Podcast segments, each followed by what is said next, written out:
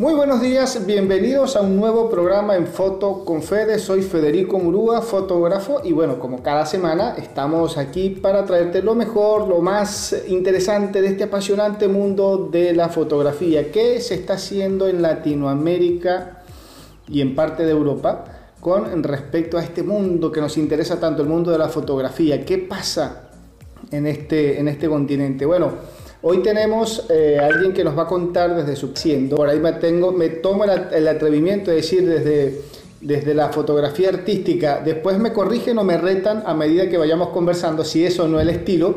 Yo creo que sí, pero bueno, vamos a esperar.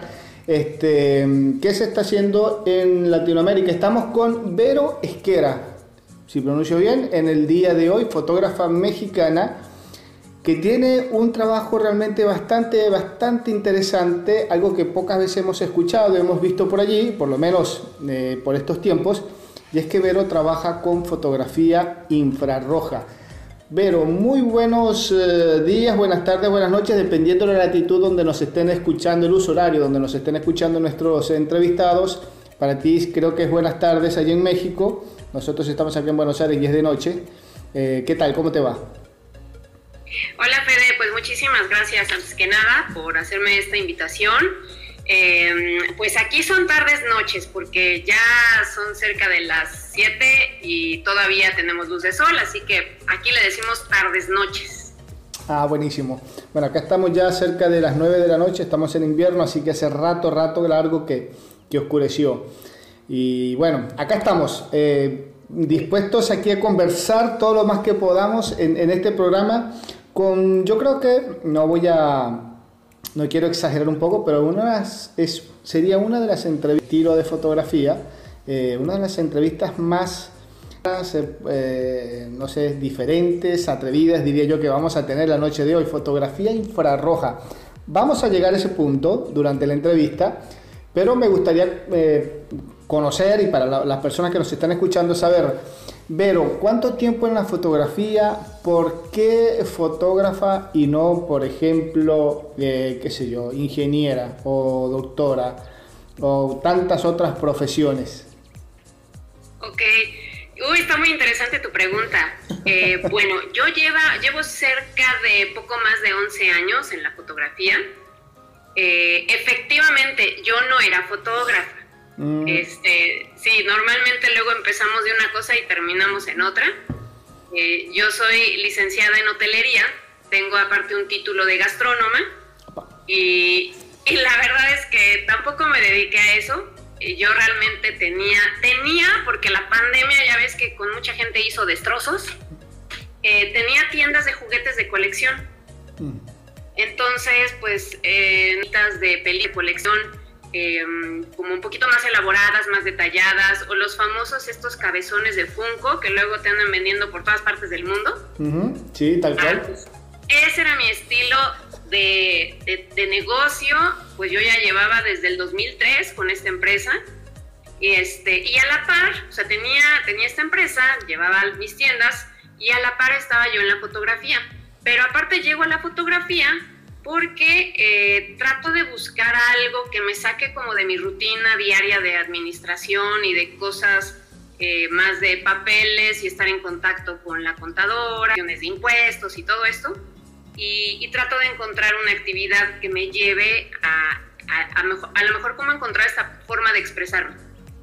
Y llego a la fotografía y, eh, y, bueno, y de ahí empiezo a aprender, me, me llama la atención, empiezo a aprender y empiezo como a probar fotografía de eventos, de sociales, de viaje, como que de diferentes cosas, y de ahí fui agarrando yo como mis gustos, de ahí me fui especializando en algunas cosas, y en el Inter, en lo que estoy ya metida en la fotografía, pero aparte me metía, me metí muy, muy comprometida, no, empezó como a lo mejor un hobby y una terapia, que también, ya cuando lleguemos al tema de infrarrojo, entra la parte de terapia de por qué el infrarrojo, ¿eh? Ah, ah, a ver, bueno, pero cuando lleguemos, cuando lleguemos, esto está bueno. porque, porque a lo mejor mucha gente puede ligar fotografía infrarroja con un tema científico y a lo mejor dicen, híjole, qué flojera. Pero no, no, o sea, bueno, sí, sí está ligado con un tema científico, definitivamente, pero lo bonito cuando ya está dentro de la fotografía es que le da un giro y un toque diferente.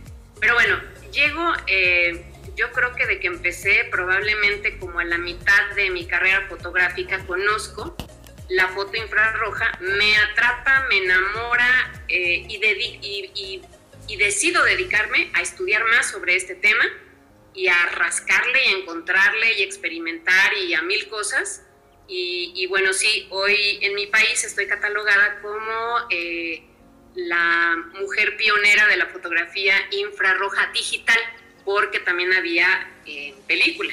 Claro, claro. Y, esto es en digital y sobre todo en el tema de fotografía de retrato en estudio, infrarrojo.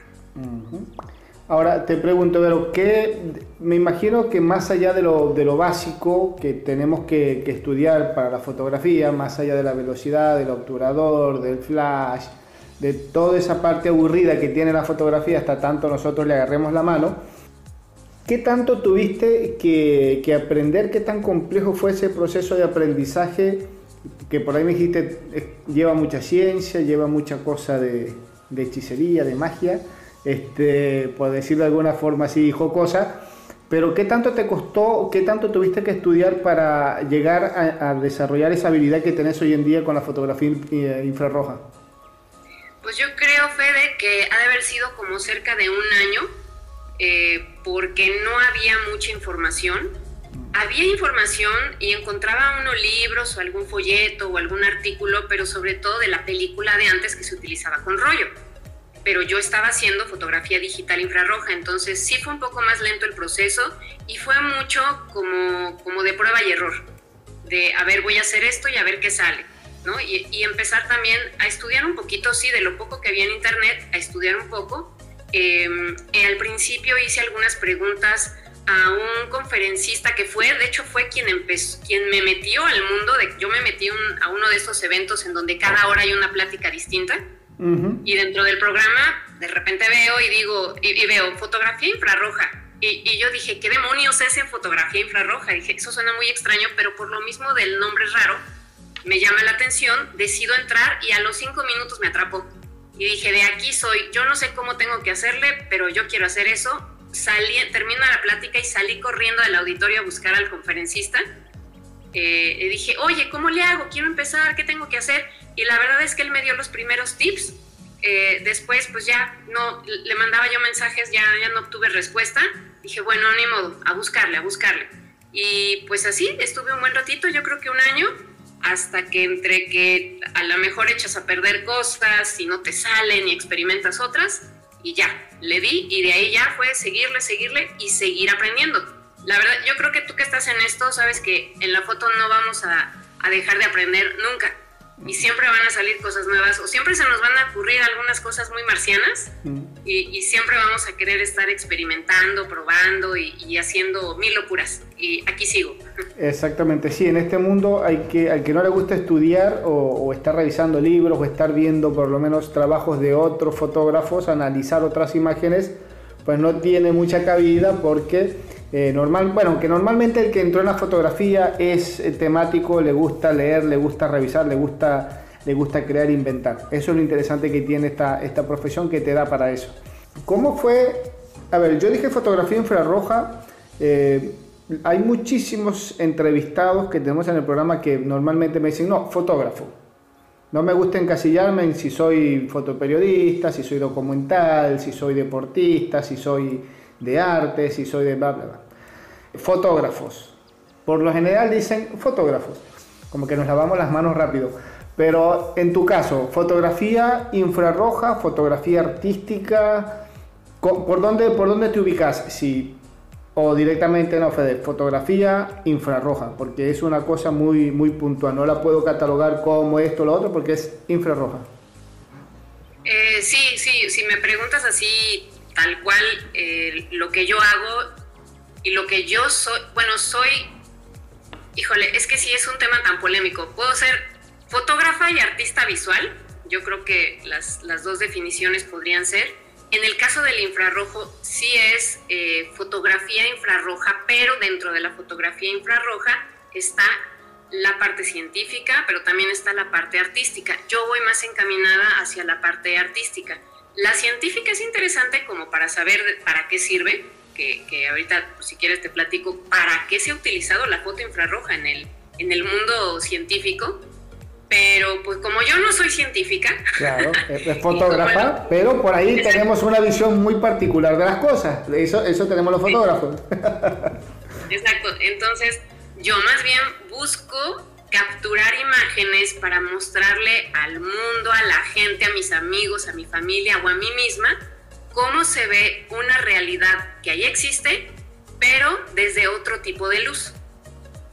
Perfecto. Ahora, para los que están escuchando el programa y dicen fotografía infrarroja, se pueden estar imaginando cualquier cosa, como me pasó a mí al comienzo cuando recién empecé a leer tu estilo de fotografía sin ver tus primeras fotos, que después me quedé realmente impresionado.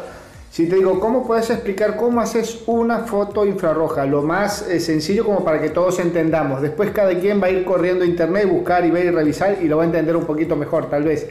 Pero desde una explicación sencilla, así en el momento, si te digo, ¿cómo se hace una fotografía infrarroja?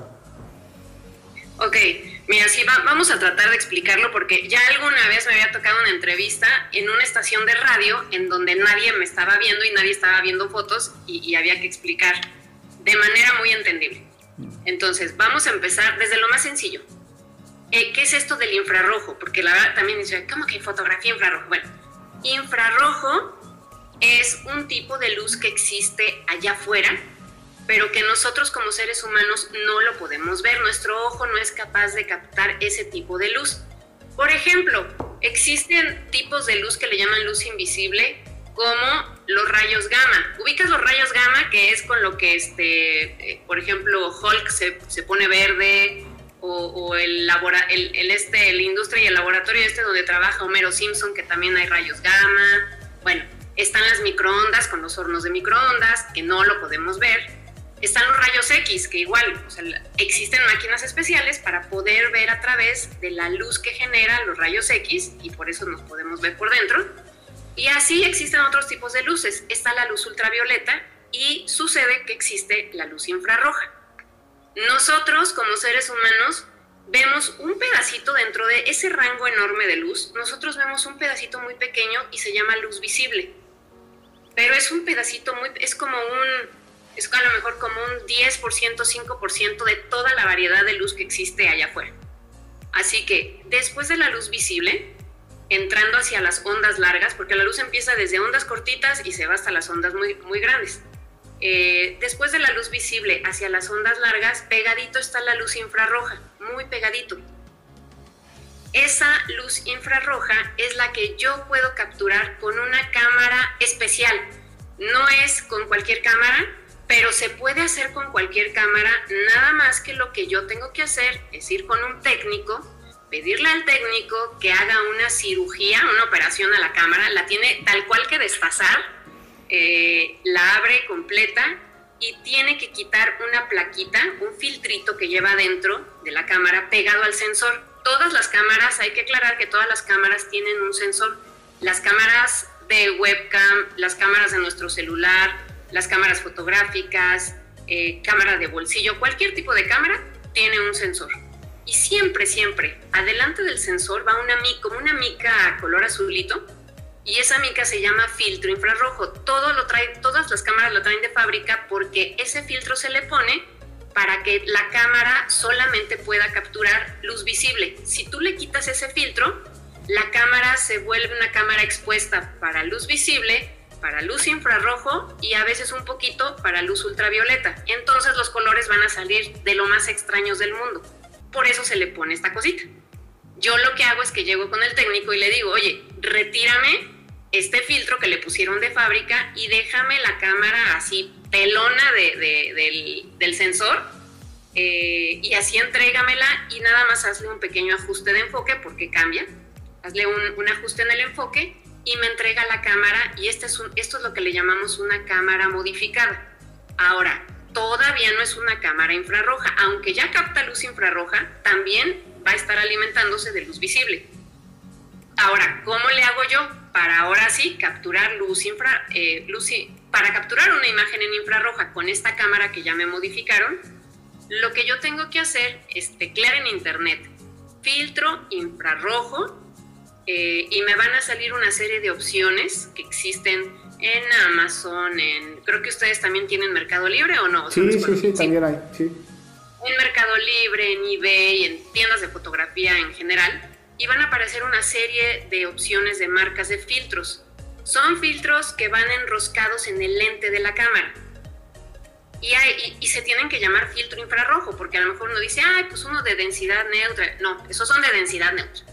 Estos que hay que utilizar en una cámara modificada se llama filtro infrarrojo y se piden de acuerdo a, aquí viene esta parte como que es aburrida, nanómetros. Bueno, esto significa que los nanómetros significa que van a, a capturar más la radiación infrarroja o menos radiación infrarroja. Hay de diferentes tipos. Bueno, eh, eh, después, eh, si quieres explicamos o si quieres no, pero bueno, le, enroscamos ese filtro al lente y en ese momento yo ya mi cámara, como ya, ya le quitaron el sensor que traía, digo, el filtro que traía pegado al sensor y yo ya le puse un filtro redondo enroscado en el lente, ya voy a poder capturar este tipo de luz que nosotros no podemos ver, pero que ahora sí mi cámara puede ver. Ahora, la gente se va a preguntar, ¿y entonces qué captura, no? O sea, bueno, ¿y qué, cuál es el chiste o como para no, no puedo, por lo que veo, no puedo ir a un evento social con esa cámara a sacarle una foto, que si a una novia, un cosa, no,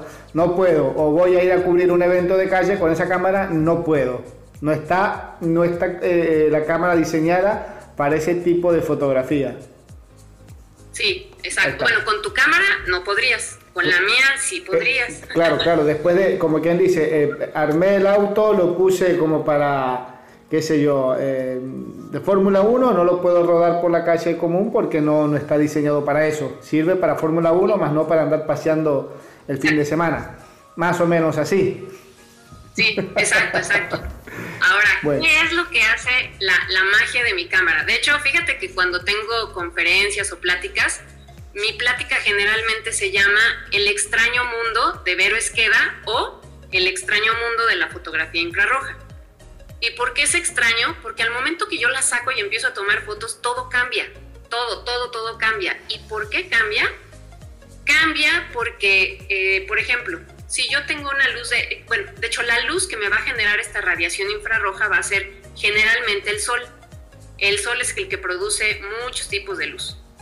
Eh, si yo estoy frente a un paisaje en donde hay unos árboles hermosos verdes y el pastito verde y le está dando directo el sol, que ese es el secreto, que el sol le esté dando directo a los elementos que tengan pigmentos, por eso ahorita dije de, de la vegetación porque tiene clorofila, entonces eh, voy a tener un efecto muy simpático y es que todas las plantas, todo lo que tenga clorofila, se va a poner de color blanco en mi foto.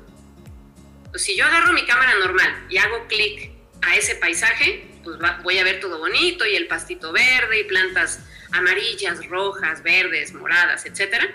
Pero si yo saco la cámara infrarroja enfrente del mismo paisaje y disparo, entonces todo lo que tiene clorofila se va a volver, volver blanco, siempre y cuando la condición es que le esté dando durísimo la luz del sol. O sea que por lo que, por lo que escucho tiene que ver, eh, los, aquí se invierte todo la, la, parte, por decirlo de alguna manera lógica de la fotografía, y es que nosotros no deberíamos salir a hacer fotografías entre las 11 y las 2 de la tarde, que es en teoría el, horario donde hay más luz, es más difícil pues eh, trabajar con, con luz tan fuerte.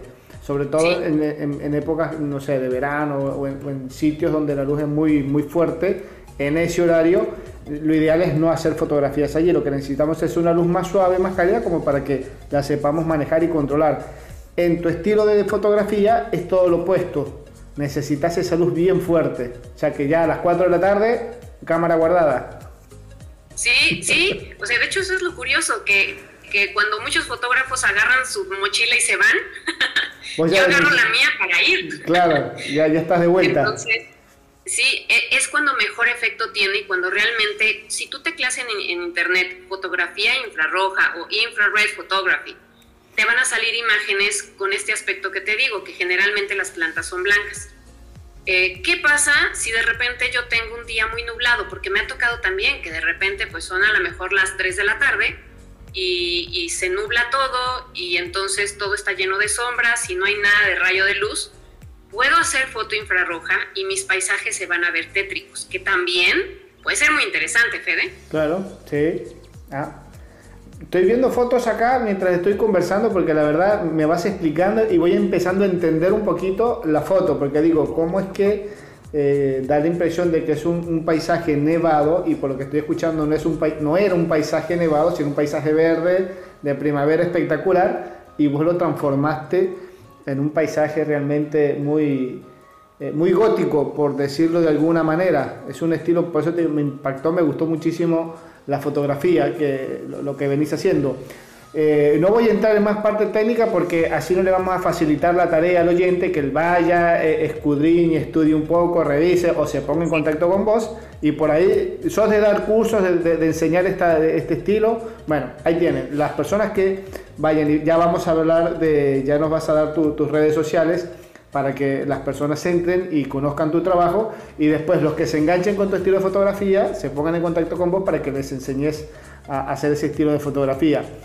Eh, una vez que le agarraste el hilo, que le agarraste la mano, que dijiste, esto es lo que quiero hacer, este estilo de fotografía, ¿qué tanto te costó o qué tanto te cuesta armar un, trabajo fotográfico? Porque me decís, tengo que estar preferiblemente al aire libre, tiene que haber muy mucha luz y tengo que buscar paisajes realmente interesantes porque si bien la fotografía es muy, muy elegante, muy bonita, necesitas un paisaje que te acompañe. No es eh, salir a buscar espacios muy pequeños, muy cerrados, no es la fotografía de calle convencional. ¿Se puede hacer o necesitas tomas muy abiertas? Eh, bonito. Yo creo que aquí viene la parte divertida. Que sí, claro que me gusta salir a buscar paisajes lindos para tener una imagen bonita, pero es que a mí me gusta andar, aquí en México le decimos me gusta andar de pata de perro ¿Qué, es andar de pata de perro? De vaga, de vaga, por aquí, por allá, como los perros, ¿no? sí. Qué envidia. A lo mejor suena muy extraño. pero, pero a mí me encanta andar paseando y de salidas fotográficas. Cualquier pretexto es bueno y, de hecho hasta cualquier lugar podría ser bueno cuando tienes un motivo interesante enfrente de ti. Eh, yo tengo aquí como a cinco minutos de casa un parque ecológico muy grande que tiene un área de lago y unos árboles muy lindos y es y son, eh, son plantas muy específicas de una zona de aquí de la Ciudad de México. Entonces, a mí me encanta ir y aunque he ido muchísimas veces, siempre voy a encontrar un ángulo distinto, una toma distinta, nubes, que a veces hay nubes, a veces no hay nubes. Y entonces cualquier escenario puede ser bueno.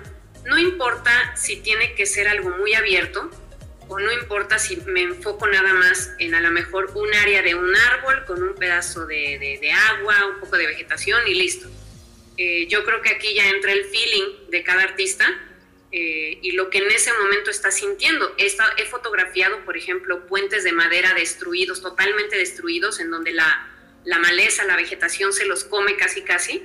Y, y esa ha sido, por ejemplo, han sido tomas cuando salgo a fotografiar y yo estoy en un momento de mucha depresión, probablemente.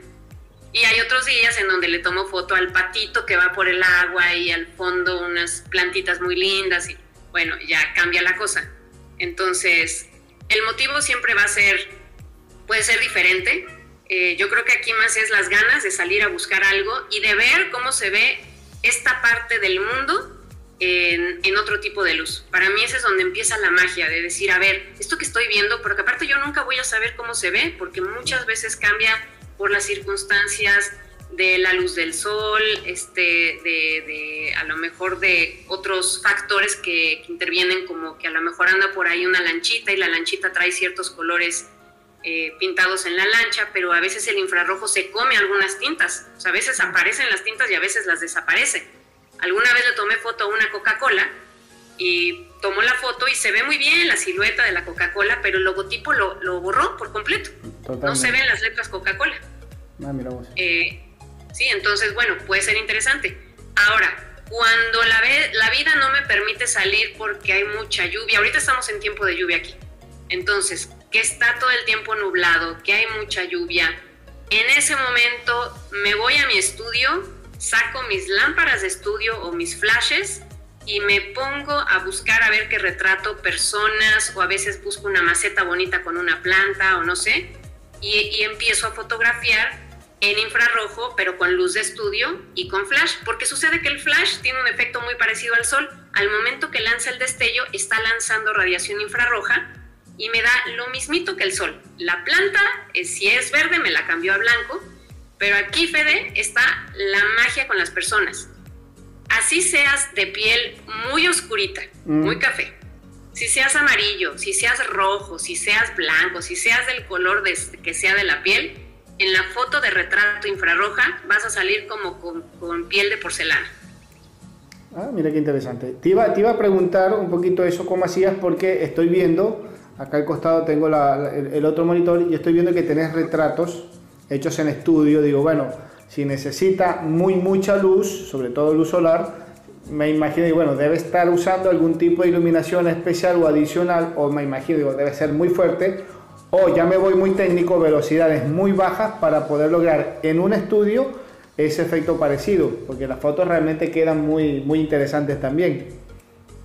Sí, bueno, y lo que funciona mejor para, para que salga mejor la foto, para no estar con velocidades eh, a lo mejor tan bajas o tener que subir un ISO muy alto para que tengamos más luz, eh, son los flashes. Y desde el flash, el chiquito que se levanta en la cámara, mm. ese funciona. Desde los otros flashes, los famosos strobits o flashes chiquitos que andan por ahí también, o las lámparas de estudio que tengan destello. Mientras sea una luz que genere un destello, eh, esas van a ser ideal para hacer retrato infrarrojo. Ahora, también existen otras formas de hacer retrato infrarrojo que eh, por ahí tengo yo unas fotos en mi cuenta de, Instagram em, en donde aparecen unas personas como con, con, poses de terror, así con las manos levantadas o tapándose la cara y demás. Y esas fueron tomadas con, la gente no lo va a ver, pero con algo que se llama, es que tú ya lo estás viendo, se llama linterna infrarroja. A ver, lo teclean en internet. Linterna infrarroja y es una linterna que ahorita yo le estoy apuntando hacia la cámara y lo único que está viendo Fede es como un halo color morado púrpura. Exactamente. Pero si yo me la acerco alrededor de mi cámara, pues se va a ver como me dio una luz moradita, pero no ves esa luz que normalmente verías de una linterna, ¿no? Me la pongo abajo y para en la parte de la barba, viendo hacia arriba como, como para generar una luz tétrica y, y Fede no está viendo una luz tétrica. La verdad que no. Esto es luz invisible. Esto al momento que yo la prendo y traigo un equipo modificado, el equipo está perfectamente viendo bien toda la persona iluminada y, este, con luz blanca, no está viendo nada de morado. Entonces también se puede hacer magia de foto de retrato con linternas infrarrojas que emiten radiación infrarroja y que yo le llamo, yo pongo mis lámparas de luz invisible. Ah, perfecto. Te iba a preguntar que me quedó por ahí saliendo ya de, esta parte técnica. Cualquier cámara digital que se le haga esa modificación que vos dijiste, sacarle esa membrana protectora al sensor, sirve o una vez que le haga esa modificación y el ajuste al, al enfoque, cualquier cámara me va a servir para hacer ese estilo de fotografía. Obviamente tengo que estudiar y manejar todo eso que vos manejás pero cualquier modelo de cámara me va a servir con cualquier nivel de, de píxel, de ISO. ¿Eso es, irrelevante o tiene que ver también? Eh, casi, casi cualquier cámara, Fede. Yo te diría que las cámaras que funcionan son cualquiera que tenga en la parte de atrás su pantallita de Live View, por donde uno puede ver en la pantalla, porque hay modelos muy viejos de, de cámaras digitales que no traen todavía la pantalla. Pero vamos, vamos a hablar, por ejemplo, de marcas. Eh, si tienes una Nikon D5100, D3100, D3200, D7000, etcétera, mm. funciona. Si tienes una Canon, eh, este, las eh, ¿qué es? ¿7.3 o 3?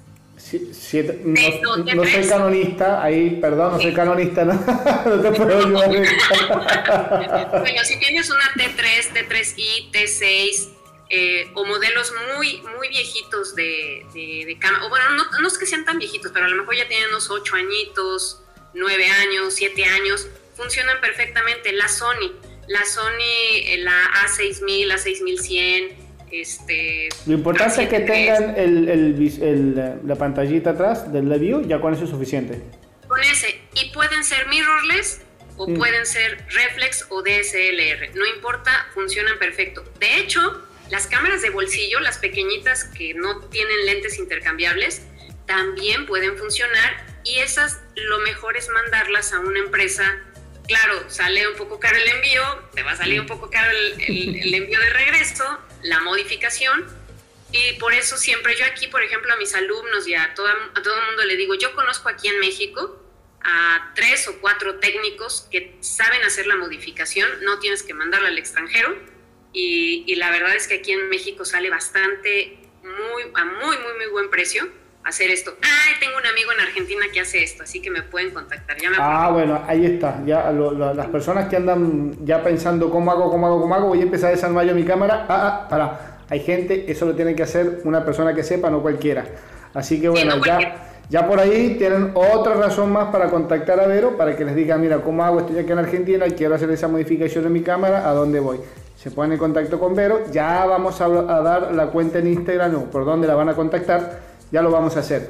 Pero te saco de esta parte técnica que por ahí mucha gente, no, pero sigue hablando. No, no, no. Ahora al, oyente le toca estudiar, aprender. Y si no, contactarte. Ahí está. Eh, me interesa conocer cómo fue eh, la impresión de ese primer grupo de personas que vio tu trabajo, tu primera exposición. Eh, ¿Cómo se dio? ¿Qué, qué impresión tuvo?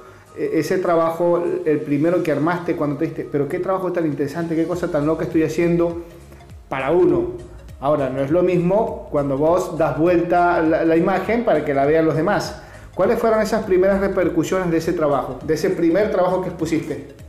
Ok, pues mira, yo nunca pensé llegar a donde llegué porque yo empecé a hacer este tipo de foto y la publicaba en redes sociales. Era lo único que hacía por gusto. Nunca vi más allá. Quizá a lo mejor debí, pero no, era más mi interés de, y mi asombro de lo que estaba yo haciendo, que yo publicaba fotos, las compartía, y dentro de las personas que empezaron a verme, me contactan un grupo de aquí de México que eh, son parte de una asociación y año con, una, como una convención internacional de fotografía en donde traen gente del extranjero, traen gente local de México y se hacen los talleres, las conferencias y todo esto pues me, invitan a formar parte de, esta eh, convención internacional y me piden que el tema fuera eh, mi trabajo con luz invisible y con luz infrarroja, ¿no? Bueno, sobre todo luz infrarroja. Entonces, yo asombrada, asombrada yo dije, ¿y a quién le va a interesar? Porque todo el mundo va a escuchar de foto de boda, de foto comercial, este, maneras de, iluminar eh, y como diferentes temas de cómo vender fotografía, etcétera. Y cómo se hace y para qué sirve la fotografía infrarroja. Y me acuerdo que el organizador de ese año me dijo, es un tema diferente y yo creo que es bueno darle a la gente temas diferentes y no siempre lo mismo, lo mismo, lo mismo, lo mismo. Dice, siempre en una convención, siempre hay que meter una o dos personas que te den un tema un poco distinto de lo que estamos acostumbrados, porque sí, todo el mundo va por las bodas, los sociales y el retrato, etcétera, pero hay que dar algo diferente. Entonces, pues yo iba así como que híjole, pues a ver cómo me va. Así te juro, yo iba así toda negativa. y dije, no importa, vamos a dar lo mejor. Bueno, pues empiezo a dar el taller y tenía poquita gente, no te lo voy a negar, muy poca gente entró, pero la gente que entró entró muy interesada. Pero una de las personas que entra a ver mi plática, ese año deciden invitar al presidente de la Federación Española de, fotógrafos profesionales deciden invitarlo a México porque traen a, alguien de España también a que diera una plática sobre boudoir. Eh, y entonces invitan a este señor, invitan a otras personas y este señor entra porque ve, ve el, el, nombre de la plática del taller y dijo, ¿qué es esto? ¿Cómo que foto infrarroja? Entra y se queda maravillado. Bueno, para mí pudo haber sido mi único asistente, y con eso me daba por bien servida porque termina la convención, me busca y me dice, Vero, me pareció excelente el trabajo que expusiste y te quiero en España para dentro de los siguientes, el, evento este fue en julio, me dijo, te quiero en noviembre para, para un evento que tenemos cada año de la federación en donde vienen de todas las asociaciones de España, nos reunimos para un evento de calificación de fotografía y quiero que des una plática y yo así de... y yo creo que quería ir. sí, sí, no, dije, no, bueno, ya, con esto ya se, se, hizo, se hizo mi día, mi semana, mi año y todo. Y bueno, sí, finalmente, pues logré estar en España, di una, una conferencia. Eso fue, perdón, ¿en qué año fue eso? Esto habrá sido en el no estoy muy segura, no tengo tan registrado de eso, pero a lo mejor como en el 2015, 2016, por ahí. Hace, relativamente poco. Sí, sí, sí, sí, 2000, más o menos. vamos a agarrar por ahí, vamos a, poner 2015. ¿Y cuántas veces ya has, visitado España? España, ya he estado ahí en ese mismo evento, ya no dando plática, pero sí con fotógrafos, tres años. Sí, tres años. Y bueno, de ahí también, eh, pues Unidos, eh, mucho ha sido en México, en diferentes ciudades de, México, eh, mucho online también, para diferentes grupos, asociaciones, comunidades, etcétera. Escuelas me han contratado para dar clases, universidades me han contratado para dar pláticas, y de ahí, ¡pum!, se expandió. He podido lograr vender obra también a compradores de obra eh, he vendido fotografías infrarrojas, he participado en concurso, he salido también, he, formado parte del portafolio mexicano con una foto de retrato infrarrojo para la Copa Mundial de Fotografía. Sí, la verdad es que el infrarrojo me ha dado buenas, bonitas satisfacciones, ha hecho que conozca mucha gente, he hecho muchos amigos.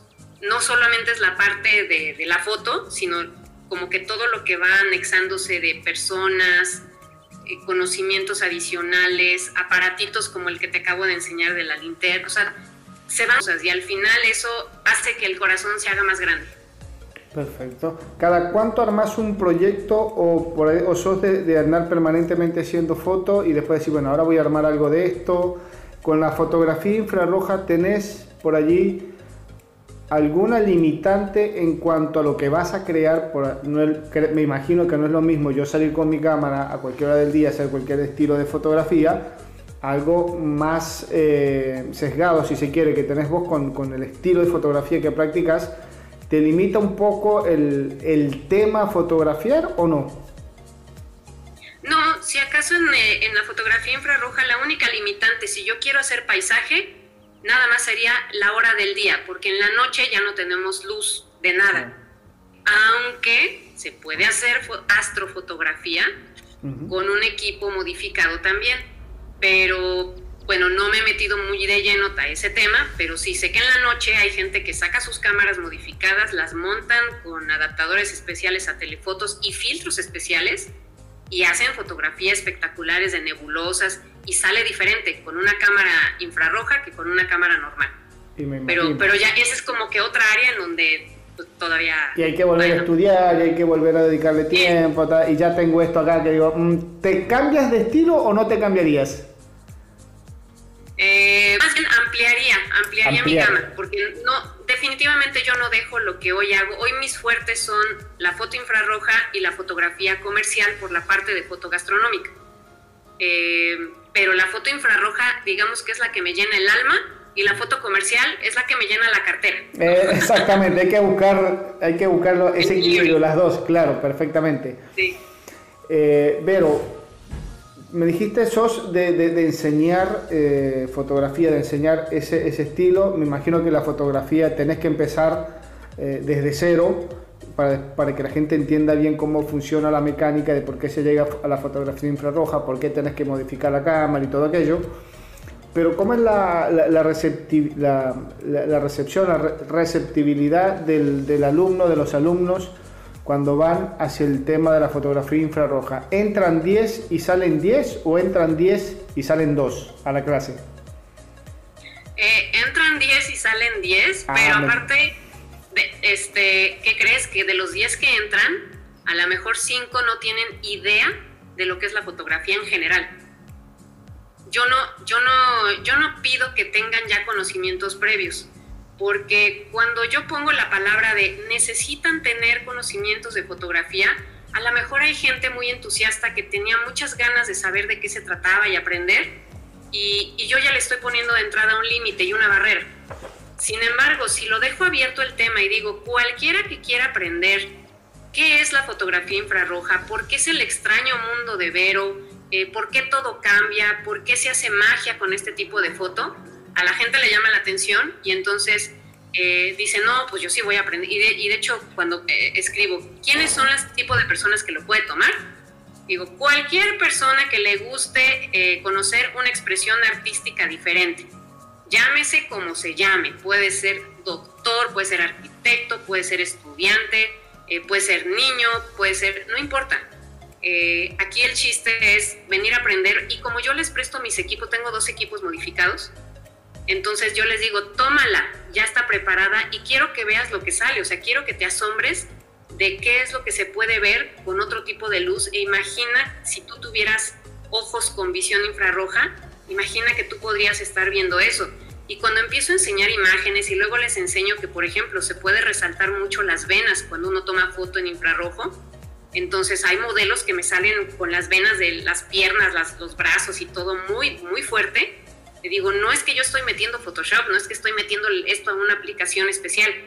Así es la visión en infrarrojo. Por eso hay animalitos que son especiales en llegar y, este, y picarnos y chupar la sangre. Dentro de alguna de sus facultades también tienen visión en infrarrojo. Detectan más rápido las venas. Entonces, haciendo foto infrarrojo, también puedo hacer fotos bien locas de, modelos o de retratos en donde se vean especialmente las venas así como que muy, eh, muy creepy. Está bien. Mira, mira lo que nos estamos eh, eh, enterando en este momento. hiciste un comentario y por ahí venía la pregunta. ¿Necesitas hacer mucho retoque en, ese estilo de fotografía o un retoque básico o ningún, o ningún retoque? Ah, esa es muy buena pregunta. Para hacer una foto infrarroja, el 50% del trabajo está detrás de la computadora porque eh, lo que se necesita ahí hacer es un arreglo en el balance de blancos. ¿Qué significa esto? Okay. Cuando tú tomas la foto, como su nombre lo dice, infrarrojo, te va a salir roja la foto. Entonces, si tú llegas y nada más descargas la foto y ya y dices, listo, dices, ¿qué es esto? Esto no es como las fotos de Vero. A mí me tomaron el pelo, ¿no?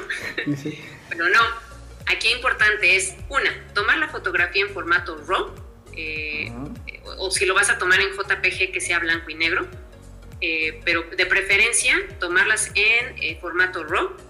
Y después, en la computadora, lo único que se, se va a hacer es un revelado digital. Hay gente que utiliza Lightroom, hay gente que utiliza cámara RAW, yo utilizo Capture One, no importa cuál sea, hay quienes usan los programas nativos de cada marca. La cosa es que podamos hacer un revelado digital y casi te puedo decir que con la única herramienta, casi, es con el goterito del balance de blancos. Con ese le quitas todo lo rojo. Ese es mi secreto que ya te lo acabo de decir. con ese le quitas todo lo, rojo a la imagen, pero así, o sea, en un segundo sacas el gotero. El gotero le das el clic arriba de el pasto, el árbol, la, zona que decía de la fotografía quitas la tonalidad roja y ya tú ahí empiezas a jugar ya con los niveles, con la exposición, con las altas luces, las sombras, el enfoque, lo que sea. Todo esto que nos estás contando, estos truquitos, estos secretos por ahí, va, que lo aprendiste en un año. No, sí, en un año. En un prueba y error, prueba y error. Ah, mira, qué interesante. Y, lo estamos, y nosotros ahora lo estamos aprendiendo en, en, en segundos. Pero viene la parte entretenida y divertida, que es después modificar la cámara, aprender todo esto y salir a hacer las fotos. Ah, y después sentarme a editar, que es la otra parte de, este trabajo. O sea, si vos eh, en una presentación, ponele que hayas hecho últimamente, ¿cuántas fotos presentaste?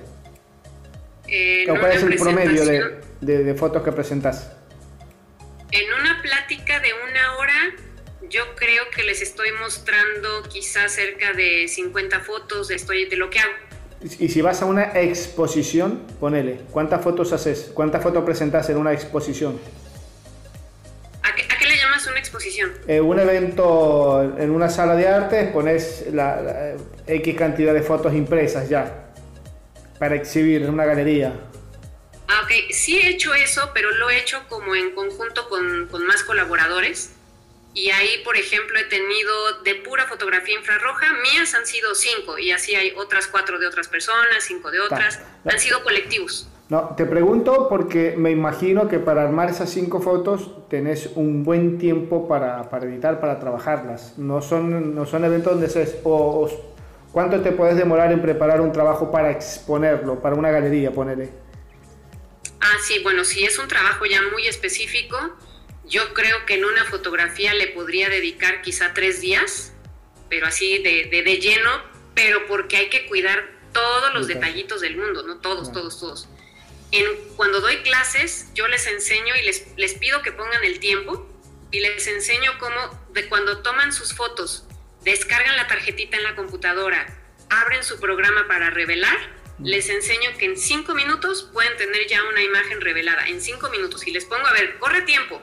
Mm. Y empiezo yo a sentarme, empiezan a ver lo que estoy haciendo y en cinco minutos ya está una fotografía revelada, lista y casi como lista para subir a redes sociales. Ah, mira vos, está interesante. Te saco un poquito de, esta parte técnica, de esta parte de, ensayo-error y me voy al lado humano de este estilo de fotografía. ¿Qué, ¿Qué querés transmitir o qué sentís, primero, qué sentís cuando haces este estilo de fotografía? Y después, como por allí nos comentaba eh, un fotógrafo argentino con el, con el, que conversamos no hace mucho, él es argentino, radicado en España, es docente fotográfico. Dice eh, que a sus alumnos, él siempre les, les, hace el comentario, les dice que hay que preguntarnos para qué eh, hago esa fotografía, ese estilo de fotografía, que es importante, no por qué, sino también para qué. En tu caso, ¿qué sentís cuando haces este, este estilo de fotografía y para qué lo haces? Ok, para mí es un desahogo emocional hacer este tipo de fotografía. Como bien lo dijo la persona que acabas de comentar. Tony, Tony Vaca. ¿Perdón? Es fácil, Tony Vaca. Tony, perfecto. Como bien lo dijo Tony, no se trata de agarrar una cámara y hacer clic y ya. Porque entonces no estás sintiendo la foto, no está pensada la foto y solamente estás capturando una imagen, te vuelves en un capturista. Eh, yo creo que aquí es en donde entra la parte de un fotógrafo y, esta parte artística también, de querer sacar lo que tú traes dentro. Para mí una foto es eh, contar algo, es decir algo, es eh, querer en ese momento, si no es contarle a todo el mundo una historia, es contarme a mí algo o, hacer algo que a mí me produzca un bienestar. Ese es para mí mi mayor como característica de este tipo de foto. Yo la hago sobre todo primero para mí. Y de ahí viene cuando yo te dije al principio, hay, hay algo importante de mí, de por qué llegué a este extraño mundo, por qué es mi extraño mundo. Para mí la foto infrarroja es sobre todo una actividad terapéutica. Yo tengo, yo tengo un problema de salud, es un trastorno que se llama disautonomía. Disautonomía significa que a mí no me funciona muy bien mi sistema nervioso central autónomo y de repente dentro de las cosas que me pueden pasar de la nada, porque no, esto no es de todos los días, de repente me puede venir este vértigo, que es mucho mareo, me pueden venir náuseas, me puede, se me puede bajar la presión, me da taquicardia, no me voy a morir, eh, nada más llega de repente, llega un ratito y se me va, o puede llegar un día y se me va, pero otra de las cosas que pasa es que algo se activa en el sistema nervioso que entra la depresión.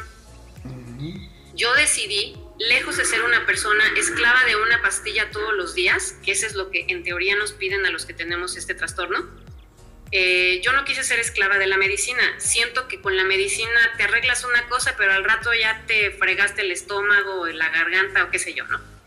Así que busqué qué podía ayudarme. Eh, entro de entrada, bueno, llego a la foto, pero cuando entro a la foto infrarroja es ahí donde me doy cuenta que todos los males se me olvidan, que me conecto, se conecta mi mente con la cámara y lo que estoy viendo enfrente y entonces ahí es en donde yo empiezo como este proceso un poco como de sanación, de liberación, eh, pues muy terapéutico y a mí me sirve para mí es bonito cuando a mí me sirve para mí, las trabajo, con gusto luego pues las publico y le gusta a la gente. Es bonito porque digo, ay, qué padre que algo que yo estoy haciendo especialmente para mí le pueda gustar a alguien más. Eh, y luego, cuando, primero es cuando las tomo, que para mí es como un desahogo y mi mente se desconecta así brutalmente, me pierdo, me pierdo.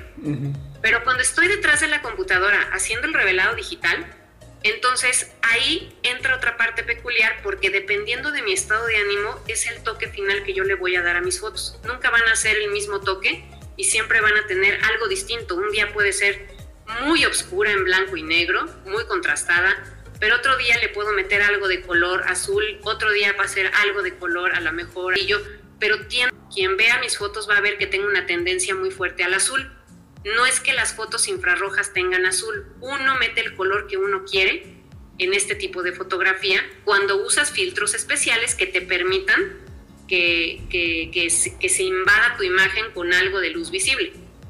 Entonces yo me voy al azul y luego una vez alguien me preguntó, ¿y por qué el azul? Y yo de hecho no había hecho conciencia y dije, sí es cierto, ¿y por qué el azul?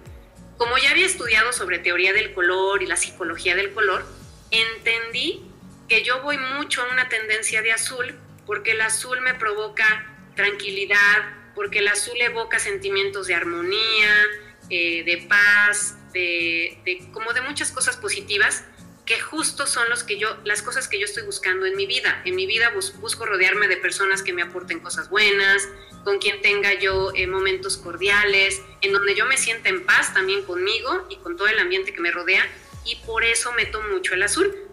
En nuestras fotos siempre hay una razón de ser de por qué hacemos lo que hacemos, siempre. A veces no somos muy conscientes de ello, pero, pero normalmente así pasa y eso es como yo trabajo mi mundo extraño de la fotografía infrarroja. Que cada vez deja de ser menos extraño porque se conoce más, interesa más. Y te pregunto, ¿tenés algún eh, alumno que venga atrás que o, se ha hecho un, estilo en fotografía que ahí en, México eh, vienen haciendo, se viene desarrollando, o todavía, o seguir, bueno, vas a ser una de las pioneras en, la fotografía infrarroja en lo digital. Eh, ya, ya, nos eh, aclaraste que había alguien ya con la fotografía analógica en, en infrarrojo, pero en tu caso sos la pionera en fotografía infrarroja digital, ahí en México en eh, México y sobre todo en, eh, en retrato. En retrato. En retrato infrarrojo. Ahí está. Y como, y como mujer, vaya. Ah, pues, hay... todos, los, todos los honores sabidos y por haber te están llegando uno tras de otro. Buenísimo. Eh, sí, sí, hay, sí hay más personas eh, al momento que, a mí esto me empieza a entusiasmar mucho y que me empieza a conocer la gente, empiezan a solicitarme pláticas y clases y, a desarrollar cursos. Y, bueno, eh, hoy te puedo decir que ya hay una comunidad más grande en México mm.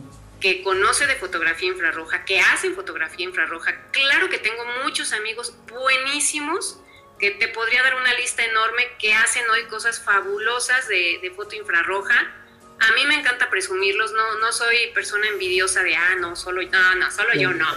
Este, mucha más gente hace este tipo de foto. Eh, siempre está, habemos grupos en donde a veces nos juntamos y organizamos una pequeña salida, decimos, ah, hay que hacer salida de infrarrojos. Y sí, sí, sí, nos vamos a hacer foto infrarroja. Eh, hay mucha gente que ha entrado a mis cursos y muchos terminan modificando cámaras también. Eh, y, los, yo los voy integrando como una comunidad que, tengo junto con otro amigo de Facebook. Este, pero en general, como mucha gente ya ha visto mi trabajo, entonces hoy si le preguntas a mucha gente de México, oye, ¿tú conoces foto en infrarroja? Te pueden decir, decir que sí, porque ya somos muchos que estamos publicando, que estamos haciendo cosas, que nos metemos a concursos de foto con foto infrarroja, eh, entonces sí, sí es un tipo de foto que en México ya es mucho más conocido que a lo mejor en otras partes del mundo. Y sí, ya que dijiste Facebook y estamos a una altura ahí adecuada, ya casi para cerrar el programa, eh, tus contactos, tus redes por donde los oyentes te pueden, pueden primero entrar para conocer tu trabajo y segundo para los que están interesados en aprender o en hacerte consultas técnicas o cualquier otro tipo de consulta, pues que te puedan encontrar? Eh, sí, en Facebook me van a encontrar como Verónica Esqueda. Esqueda la es con S, luego me ponen con Z. Verónica Esqueda y por ahí creo que mi foto de perfil me parece que es algo muy seria con un cubrebocas. Eh, y creo que todavía tengo una portada por ahí donde estoy anunciando un taller de foto gastronómica que se agotó, algo así. Ya tengo que cambiar esa portada. Eh, y en Instagram estoy como arroba Berito Esqueda, junto. está, arroba Berito Esqueda. Ajá, Berito Esqueda, junto en Instagram. Y en Facebook, Verónica Esqueda. Perfecto, entonces ya por ahí los oyentes, las personas interesadas en eh, aprender o en hacer algún tipo de consulta, pues ya saben que la pueden ubicar por allí por las redes. Vero, tu visión general de la fotografía en México. ¿Cómo ves eh, la fotografía en México desde el punto de vista que lo quieras abordar? Eh, yo lo podría llamar como, como algo que está evolucionando. Eh, sobre todo quizá más ahora, en época de pandemia, como muchos en el género de la fotografía, no pudimos salir a hacer muchas cosas, no pudimos salir a cubrir eventos de todo tipo, ¿no? Comercial, este, de familias, bodas, etcétera. Mucha gente se quedó en sus casas, pero la verdad es que mucha gente se dedicó a estudiar cosas diferentes y hoy yo estoy viendo en la foto en México y con diferentes colegas una evolución porque están entrando más al mundo, eh, se le conoce como CGI, que es como el mundo eh, de 3D. Em, están mezclando fotografía con 3D y están haciendo cosas espectaculares, mucha gente fotógrafa en México. Entonces siento que está evolucionando, siento que mucha gente empezó a aprender más cosas de eh, técnicas a lo mejor artísticas, con fotocomposiciones, eh, y no solo eso, también muchos, muchos amigos están entrando al mundo del criptoarte. no sé si has escuchado de los NFTs. Ah, pues muchos también, muchos, muchos colegas están ya cada vez más girando como esa parte y están aprendiendo qué más pueden aprender que puede alimentar la fotografía, como eh, esta parte de animar tus fotos con programas como After Effects o programas de 3D o para hacer de tu fotografía algo diferente. Entonces siento que así es como veo hoy la foto, muy evolucionada aquí en México, eh, más trabajada, más cuidada también, eh, más producida. ¿Cuándo te vemos por acá, por, por Buenos Aires, por Argentina? Pues cualquier... cuando, pase esta horrible época. por allí, como siempre decimos nosotros en el programa, nosotros no sabemos quién del otro lado nos está escuchando, quiénes son, quiénes, qué hacen. Por allí tenemos a alguien que está interesado, escuchó el programa, lo está escuchando, mm, fue a las redes, vio tu trabajo, le interesó y dijo, ah, así como llegó el español allá en México y dijo, te quiero en España, allá alguien le dice, ah, la vamos a traer acá a Buenos Aires. Me haces la invitación, ah, bueno, pero tiene que ir Federico porque él fue, por él te contacté por allá, invitarlo él también. Y ahí lo vemos. Eh, por allí, eh, hablando en serio, por allí hay alguien interesado en, presentar tu trabajo aquí en Argentina o en cualquier otra parte de Latinoamérica donde nos estén escuchando y pues bien, eh, estaría genial, buenísimo, que te, que te, hagan pasear y visitar esta, otros países para por allí poder hacer fotografías. ¿Has tenido la oportunidad de viajar fuera de México y has hecho fotos o me imagino que sí, foto infrarroja o no? Sí, sí, sí, claro. Mira, la, foto infrarroja es como parte de mí, es como un brazo adicional, la cámara que tengo. No, la, no la suelto, no me importa dónde viaje, eh, sí, siempre va conmigo y claro que cuando he tenido la oportunidad de... Eh, busco mis momentos y mis tiempos para salir y, conocer y, me encanta andar turisteando y me encanta andar en lugares a lo mejor poco frecuentados para hacer fotos con, con paisajes diferentes. Eh, pero sí, sí, todo el tiempo, todo el tiempo traigo mi cámara ya donde sea, así sea el pueblito de aquí al ladito. Ahí también van fotos, fotos infrarrojas. Pero, ¿algún consejo a esas nuevas generaciones que nos están escuchando? ¿Algo que le quieras dejar por allí de, recomendación, de apoyo? Enseñas un poquito algo de fotografía, así que... Eh, capacítense. Eh, yo sé que hoy hay muchas maneras de capacitarse uno se puede capacitar solito desde videos con YouTube, pero también existen plataformas en donde uno puede comprar cursos. Háganlo. Eh, hay gente que, llevamos mucho tiempo estudiando algunas cosas y también vale la pena aprender de esas personas. Eh, en el momento en el que se pueda cursos presenciales, tómenlo y piérdanle a, a la cámara, piérdanle el miedo a los softwares. No pasa nada si pican algo que no debían de picar, créanme, no pasa absolutamente nada. Y lo mismo con la cámara, no pasa nada si, si disparas y tenías los ajustes mal y no pasa absolutamente nada. Bendita época digital en donde no tenemos que limitarnos a 36 fotos que tomar o 12 o 24 fotos que tomar, sino que aquí, dependiendo de la capacidad de tu tarjeta de memoria de la cámara, son la cantidad de fotos que puedes hacer, pero perder el miedo, siempre es perder el miedo. Y hay otra cosa importante, entren a los concursos, los concursos es una buena forma de aprender es una buena forma tú a lo mejor a nivel fotografía y qué más necesitas aprender. Hay concursos en donde tienes retroalimentación, eh, hay concursos en donde son temas específicos eh, que a lo mejor son del gusto de ciertas personas, pero en los Cora de que sí es muy bonito ganar un primer lugar, segundo lugar, medalla de oro, etcétera. El conocer a gente para mí ha sido lo mejor que me ha podido pasar.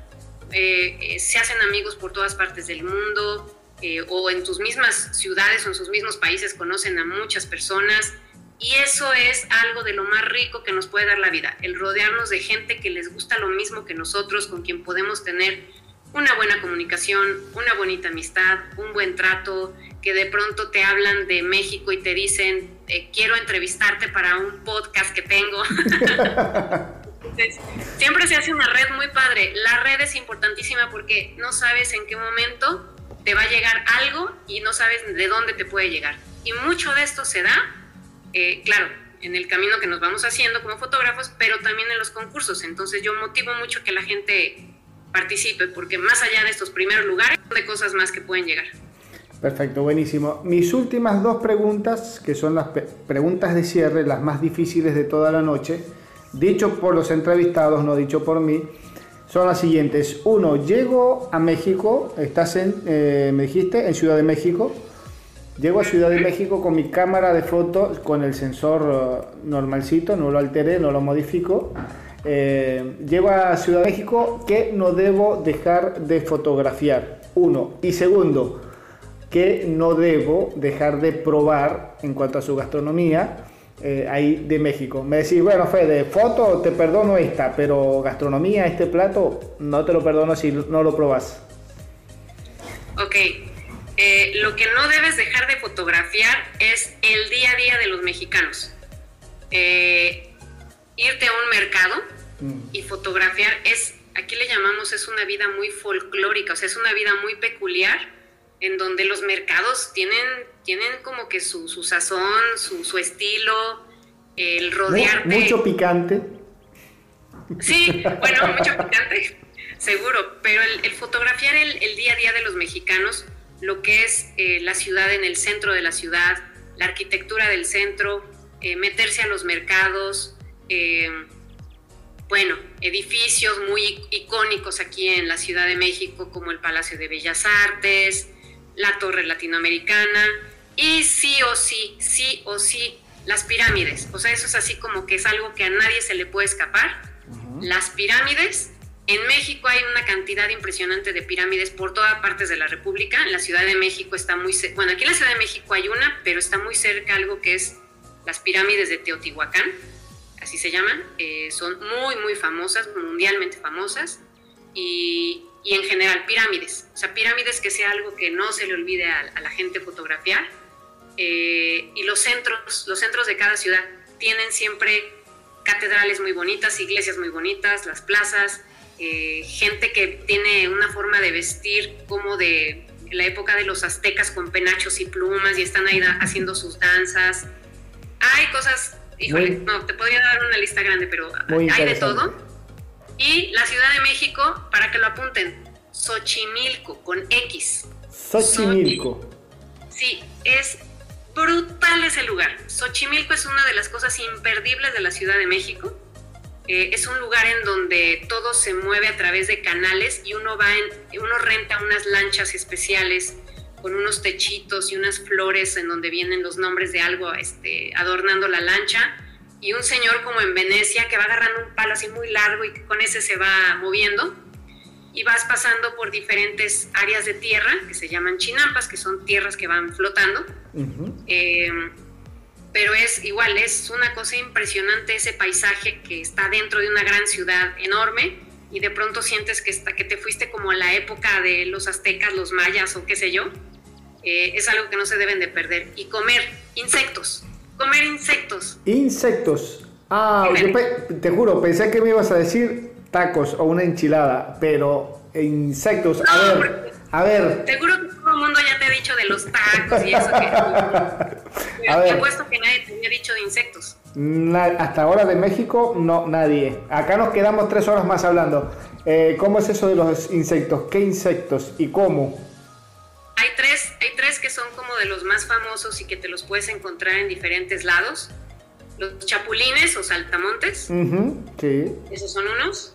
Eh, los escamoles, que los escamoles son la hueva de la hormiga, son como huevecitos de, de, las hormigas y son la cosa más deliciosa que puede haber y los gusanos de maguey. Gusanos de maguey son unos gusanos especiales que vienen debajo de unas plantas muy, este, como de la familia de las cactáceas, que se llaman magueyes, de donde salen otras bebidas típicas.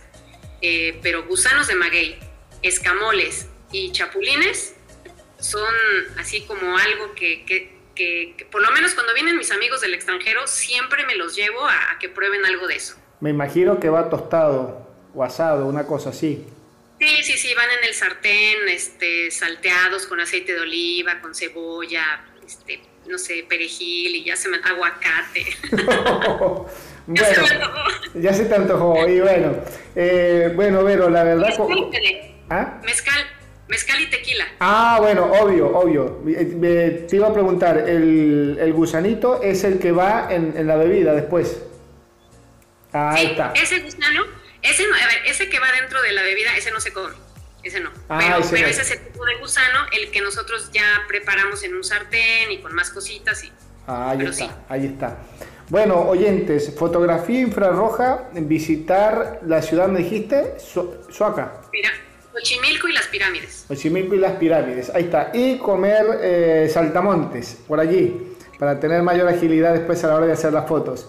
Son las recomendaciones de nuestra entrevistada el día de hoy. Estuvimos hablando con Vero Esquera de México y su fotografía infrarroja. Vero, muchísimas gracias, la verdad, por, por esta entrevista, por, por tu tiempo. Eh, me, gustaría seguir conversando, eh, pero quiero respetar los tiempos y también quiero dejar al oyente con un poquito de ganas para futuras entrevistas con Vero. Seguro que va a ser uno de los programas más, más solicitados por allí en las redes que ya saben que nos van a escuchar, estamos a través de YouTube, estamos en Spotify, estamos en Anchor, nos ubican como Foto con Fede o Federico Murúa y por allí van a dar pues con el programa. Así que Vero, la verdad, muchísimas, muchísimas gracias, que sigan llegando esas ideas para seguir haciendo esas fotos realmente impresionantes como las estás haciendo, nos gustó un montón ese trabajo.